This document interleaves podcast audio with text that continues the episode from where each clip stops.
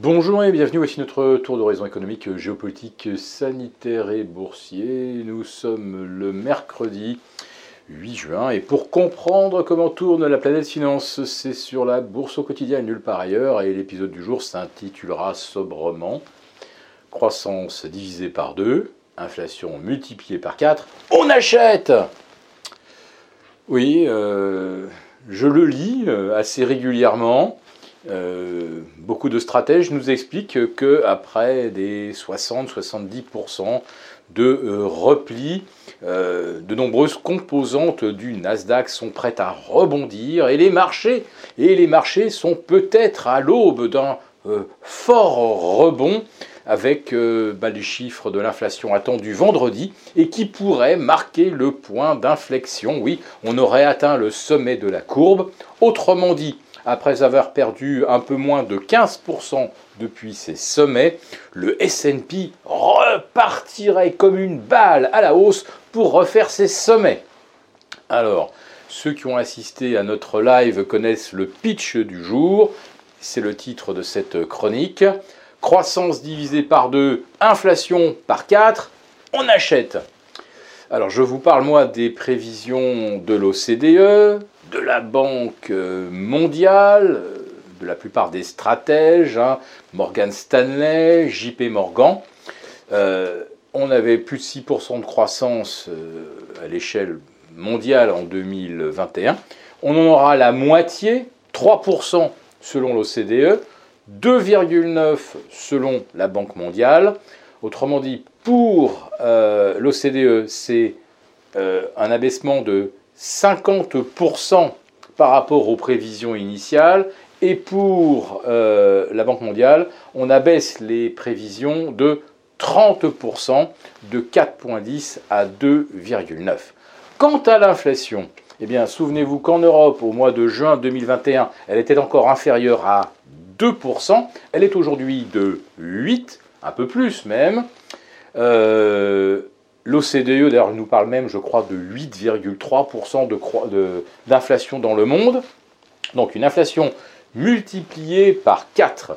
Des taux passés de négatif à positif de 1,85 euh, en France. Enfin, ce sont nos OAT, mais en Europe, globalement, si on fait la moyenne, on est également autour de 1,80 entre les 1,30 euh, des Bund allemands et les 3,30 euh, euh, des BTP italiens, grosso modo, on arrive à peu près à cette valeur de 1,80 1,85 pour l'ensemble des, fonds d'État européens, contre négatif l'année dernière.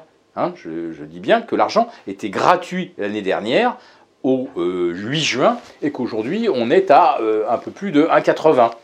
Eh bien, on est en train de nous expliquer qu'il est normal que le CAC 40 ou que l'Eurostox ou que le S&P 500 euh, finalement reviennent au-delà de leur niveau de juin 2021, quand l'argent était gratuit, quand on était à moins de 2% d'inflation et qu'on anticipait plus de 6% de croissance. Je, je, ne sais pas ce qu'ont fumé ceux qui pensent que euh, les, indices boursiers vont bondir euh, vendredi, mais manifestement, comme on dit, c'est probablement c'est de la bonne. Et pourtant, et pourtant, imaginons que vendredi on ait beaucoup de gens euh, vendeurs, acheteurs de put, il n'est pas exclu effectivement qu'on nous fasse le coup du contre-pied. Trop de vendeurs, allez paf, on double la mise euh, et euh, toutes les mains fragiles sont obligées de, lâcher l'affaire, évidemment, et, de se racheter. Donc oui, je ne peux pas exclure totalement que même avec des bons chiffres d'inflation, euh, on n'ait pas un, petit coup spéculatif à la hausse. Mais globalement, comment aujourd'hui justifier qu'on ne soit qu'à 15% des sommets sur le SP à 12% des sommets sur le CAC, avec une croissance divisée par deux et des marges d'entreprises qui vont être mises sous pression cet automne, car euh, c'est tout simple, euh, les, producteurs ne vendront plus aux, particuliers, les ménages n'ont plus les moyens, avec 8% d'inflation et des hausses de salaire de 4, euh, et, et, de l'épargne qui rapporte même pas 1% en Europe, le, consommateur ne pourra plus payer cet automne. C'est aussi simple que ça. Donc les, entreprises vendront moins et avec de moins bonnes marges. Comment justifier le niveau de valorisation actuel des marchés? C'est comme si rien n'avait changé par rapport à juin 2021. C'est quand même assez extraordinaire. Une action, elle, euh, bah, s'évalue par rapport à son flux euh, de revenus actualisés, c'est-à-dire ces, dividendes. Quels seront les dividendes versés au troisième trimestre et au quatrième trimestre 2022 Ils seront supérieurs à ceux versés au deuxième trimestre? Je ne crois pas. Voilà. Et de combien seront-ils négatifs euh, euh, ces, dividendes par rapport à l'édition précédente? Euh, moi je verrais bien du moins 25, et je suis, je pense, assez conservateur. Bon, si je vous parle de moins 25 sur le dividende, c'est à peu près ce que le marché devrait perdre pour s'ajuster. Mais n'oublions pas qu'il est en plus de ça historiquement à des niveaux de valorisation encore supérieurs à ceux observés en mars 2000 au sommet de la bulle Internet. Hein, euh, la valorisation, le PER aujourd'hui du SP 500 est encore supérieur à celui observé en mars 2020 et avec une croissance euh, qui est négative aux États-Unis. voilà. Donc je ne sais pas par quel miracle les, euh, les, marchés tiennent encore en lévitation au niveau que l'on connaît.